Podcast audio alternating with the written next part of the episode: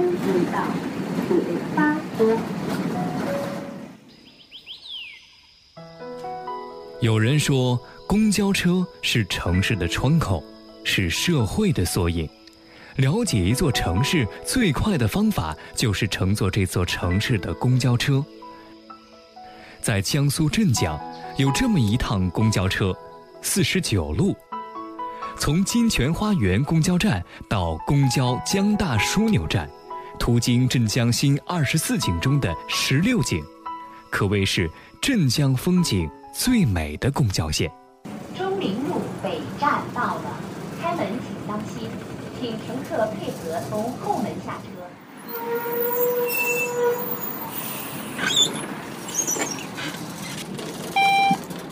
哎，经过金山公园吧，经过金山吧，啊，进过进过，慢慢的，慢慢的。在钟陵路北站，你不妨到天下第一泉感受一下灵泉洗雨。天下第一泉又名。钟灵泉，灵泉洗雨，即画杜甫名篇《春夜喜雨》之境，又泉雨相对，勾勒出一幅江南名泉的山水烟雨图卷。春夜喜雨，杜甫。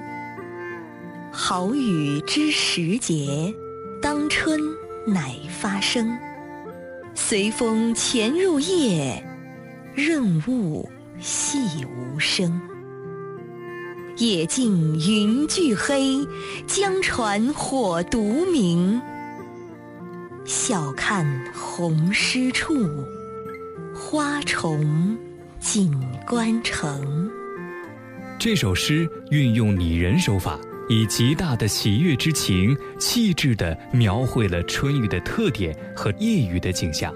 热情地讴歌了来得及时、滋润万物的春雨。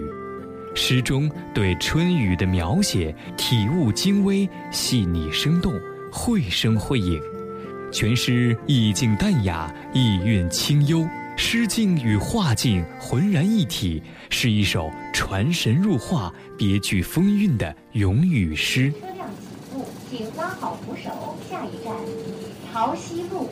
请做好下车准备。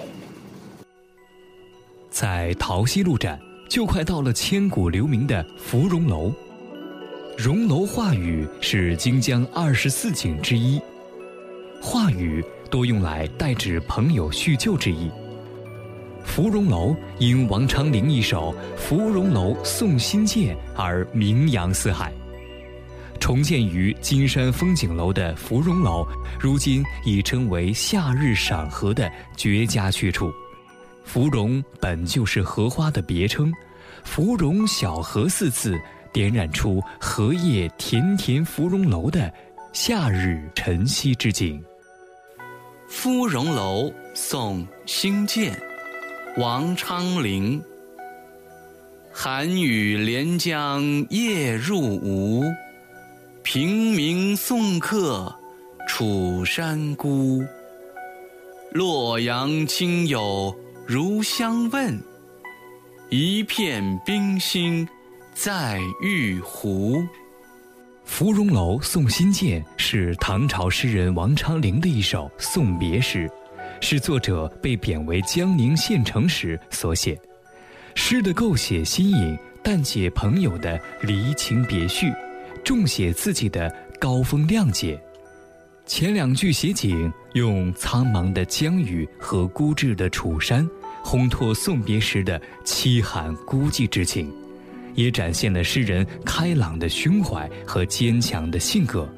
后两句，诗人以晶莹透明的冰心玉壶自喻，与前面屹立的江天之中的孤山之间，形成一种有意无意的照应。令人自然联想到诗人孤介傲岸的形象和光明磊落、表里澄澈的品格。全诗集景生情，寓情于景，含蓄蕴藉，韵味无穷。关门一站金山公园，请做好下车准备。在金山公园站。你就可以看到金山慈寿塔，塔影湖中的倒影极富禅意。慈寿塔又名金山塔，高三十多米，是金山风景区乃至镇江城市的标志性建筑。塔为砖木结构，八面七级，内有悬式木梯，外有栏杆相倚，面面有景，层层风光各异。若游人登塔凭栏眺望，江天视禅，尽收眼底。慈寿塔下即为塔影湖，慈寿塔一塔冲天的倒影在水中格外挺拔俏丽，慈寿塔影即取此意。慈寿塔外花墙上刻有“天地同庚”四个大字，据说是两江总督刘坤一在祝贺慈禧六十寿辰时，一位八岁侍童李永安为其所写。有宋代著名政治家王安石的《金山》诗为证。金山，王安石。树重楼枕层层石，四壁窗开面面风。忽见鸟飞平地上，始惊身在半空中。在金山公园站，如果你爱好读书，不得不去文宗阁。清乾隆曾在江南地区建了三座皇家藏书楼，贮藏《四库全书》等典籍，分别是镇江金山寺的文宗阁、扬州大观堂的文惠阁、杭州西湖行宫孤山圣音寺的文澜阁，史称南三阁。这三座藏书楼，仅文宗阁位于江左地区，江左文宗即点出的地点。而且文宗亦一语双关，其一实指文宗阁，其二亦有文学宗匠之意。蒜山游园到了，开门请当心，请乘客配合从后门下车，下车后请遵守交通法规。在蒜山游园站，你可以看到双景：蒜山春晓和云台霞蔚。提起蒜山。或许不能与金郊二山以及北固山相提并论，然而如果从师出有名或史出有名这一角度探其究竟，其人文底蕴名气也不小。相传三国时期，曹操大兵压境，刘备的军师诸葛亮来到东吴，与周瑜共商破曹之策，两人相约各将谋略写于掌心之中。结果互相伸开手掌，都显出了一个“火”字，后来便定计火烧赤壁，使曹兵大败。这个计谋的故事就发生在这里，蒜山便因而得名。蒜山园里还有金江亭一座，亭外不远处有一座杜秋娘的塑像，一首极负盛名的《金缕衣》。被列为唐诗三百首最后一首，其作者就是杜秋娘。她和著名诗人杜牧、白居易都是中唐时期的人。金缕衣，杜秋娘。劝君莫惜金缕衣，劝君惜取少年时。花开堪折直须折，莫待无花。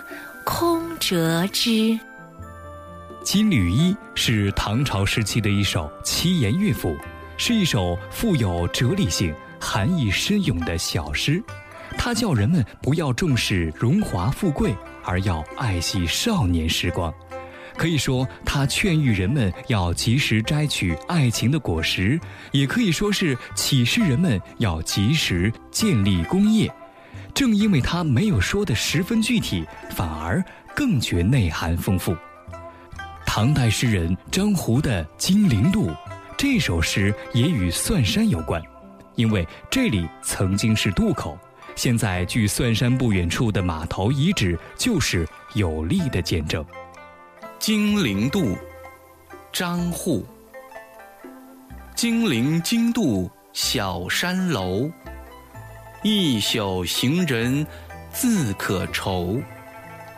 潮落夜江斜月里，两三星火是瓜洲。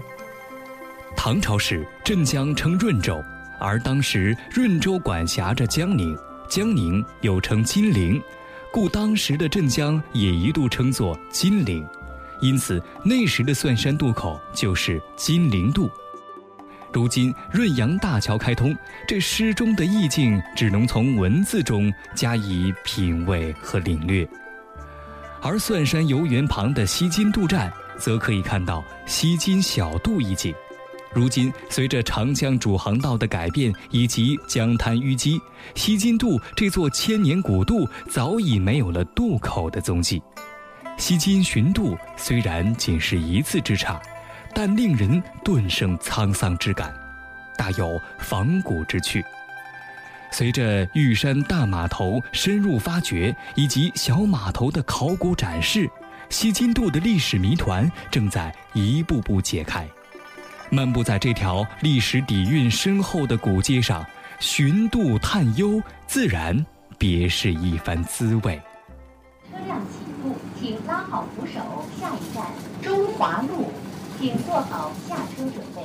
车过了中华路站，很快就能看到长江，运河汇聚的地方，穿城而过的古运河，当年繁华一时。清代诗人在此留有名句：“竹炉转速三千里，灯火临流十万家。”近年来，古运河经过整治改造，正逐渐成为城市的一道亮丽风景。“灯火临流”四字，也是对改造后的古运河风光带的生动表述。春江潮广场有人下吧？春江花月夜。张若虚。春江潮水连海平，海上明月共潮生。滟滟随波千万里，何处春江无月明？到了春江潮广场站，就到了唐张若虚传世之作《春江花月夜》的创作地点。历来众说纷纭。亦有一说认为写于镇江长江边，用《春江夜月》描写春江潮广场之景，自然天成，贴切不过。这里无疑是赏月的绝佳去处。四十九楼呢，有金山、焦山、白骨山，三个景点，还有一个西津古渡。嗯，一般旅游的人呢很多。有从外地来的，像比如说是扬州啦，老年人也比较多吧。金山、交山、烧香的，初一啦、十五啦。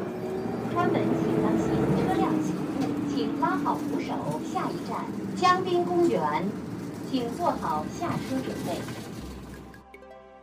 甘露寺，作者苏轼。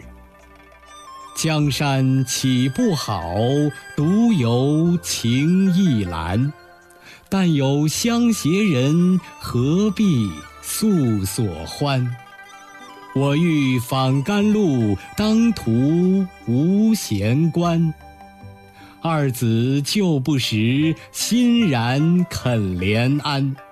故郡山围城，层梯转朱栏。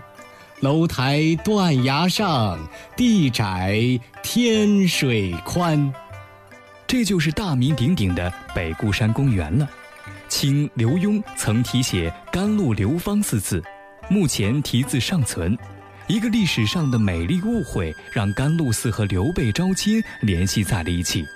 从此，甘露寺也名扬四海，引来无数佳话。将“甘露流芳”四字题作景名，既韵界又稳妥。关门请当心，车辆起步，请拉好扶手。下一站江滨路，请做好下车准备。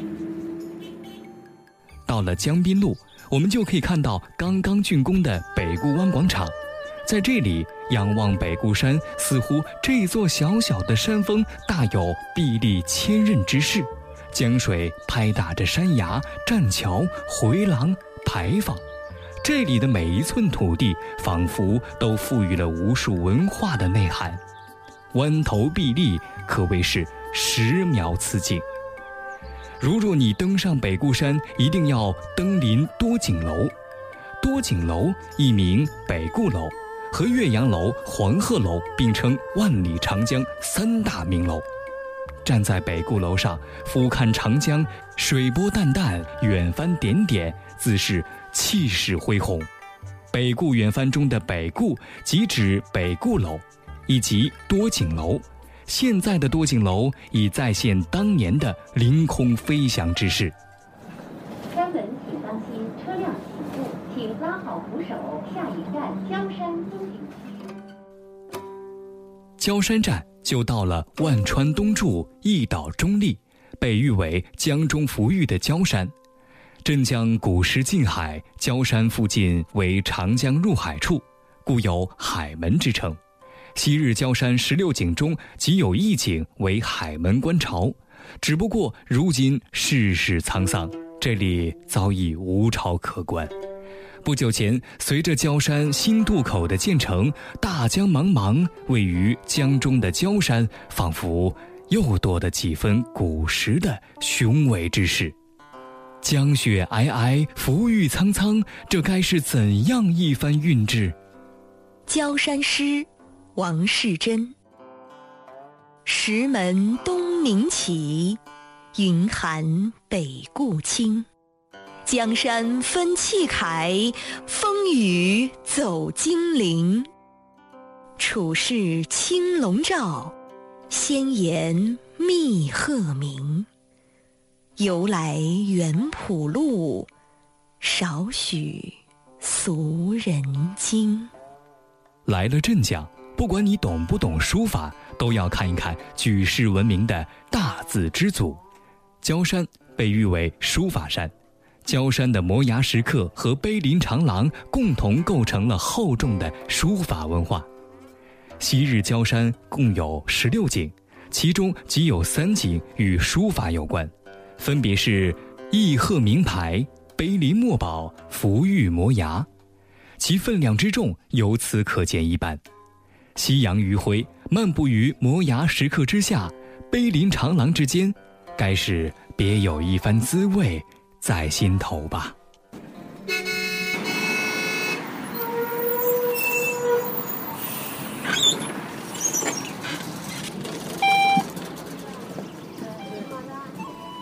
公交车不停地穿梭在城市的大街小巷。